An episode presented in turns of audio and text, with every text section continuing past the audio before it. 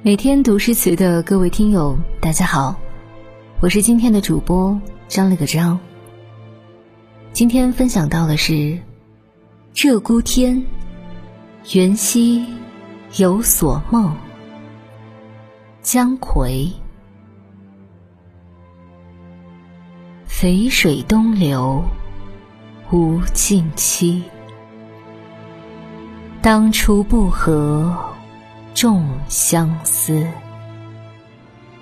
梦中未比丹青现，暗里忽惊山鸟啼。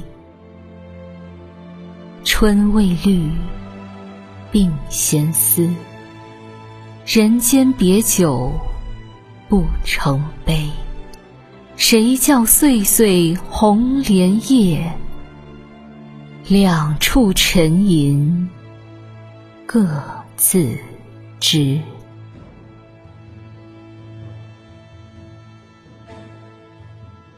说起姜夔，很多人都知道，他是一位南宋年间落魄潦倒、寄人篱下的穷苦词人。他词曲兼长，曾被描摹为体貌轻盈，气貌若不胜衣。望之若神仙中人的不食人间烟火的仙界来客。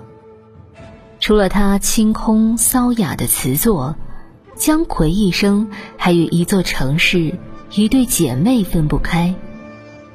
四次科举未中，姜夔曾游历江淮各地，其中三十七岁姜夔寓居合肥赤兰桥。这一次。到底是第一次来，还是当初在二十几岁的时候来过，已经不得而知。但他在赤兰桥旁结识了坊间擅长歌舞情筝的柳氏姐妹，并与之渐生情愫，以至于不能自拔。姜夔很多近四分之一的诗词的创作灵感也源于此。离开合肥。已经不知道分别后多少年的一个元宵节，在火树银花的花灯之中，在街上无数情侣相携关灯的元夜，姜夔在梦中对柳氏姐妹的相思再一次涌上心头，写下这首著名的相思词。我喜欢万紫千红独爱你这一种的专注独宠。喜欢弱水三千只取一瓢的忠贞不渝，喜欢此生深深爱着一个人，同时也被一个人深深爱着的默契相许。因二十年质地不变、坚如磐石的深情，白衣道人姜夔瞬间在我心中成为神知。只是啊，不知道是一个怎么样的女子。可以让一个男人深深守望一辈子，这又是一个怎么样的一个男人甘愿画地为牢，将自我囚禁在原地呢？他的世界那么大，大的容得下苍穹、丘壑、湖海；他的世界又那么小，小的只能够容下只身一人。他固执地站在原地。看梨花落尽成秋色，燕燕归来问春何在？他固执地站在当初种下相思的地方，看肥水东流无尽期，叹此地不合众相思。没有他在，这座城市再美，也不过是一座空城。所有的景色，皆在初见那刻的惊艳时光撤退为背景和陪衬。而所有与他走过的往事，都是记忆里的珍贝。他眸光潋滟，在他的魂梦里绕啊绕啊。这世间再也没有那样一个女子，用碱水秋桐和盈盈笑意为他填上诗词的韵脚；再也没有那样一个女子，用锦心袖口、殷殷红唇破译他丝弦中的心事。再也没有那样一个女子，与他高山流水韵依依，含笑带怯意悠悠。那个恍若不食人间烟火的女子，岁不款款，浓情脉脉，把最美好的年华，以及那个年华里所有的珍馐珠贝，都给了那段温柔岁月，给了这个落寞的男人最真切的抚慰。他的裙摆飞溅起他的灵感，一次次潜入他的诗行，他灵动跳脱，在他的曲子里悠扬。他凝望着他，发丝如瀑布流泻，眸子如秋潭幽深。白衣的男子唯有臣服膜拜，他是他坠入人间的仙子。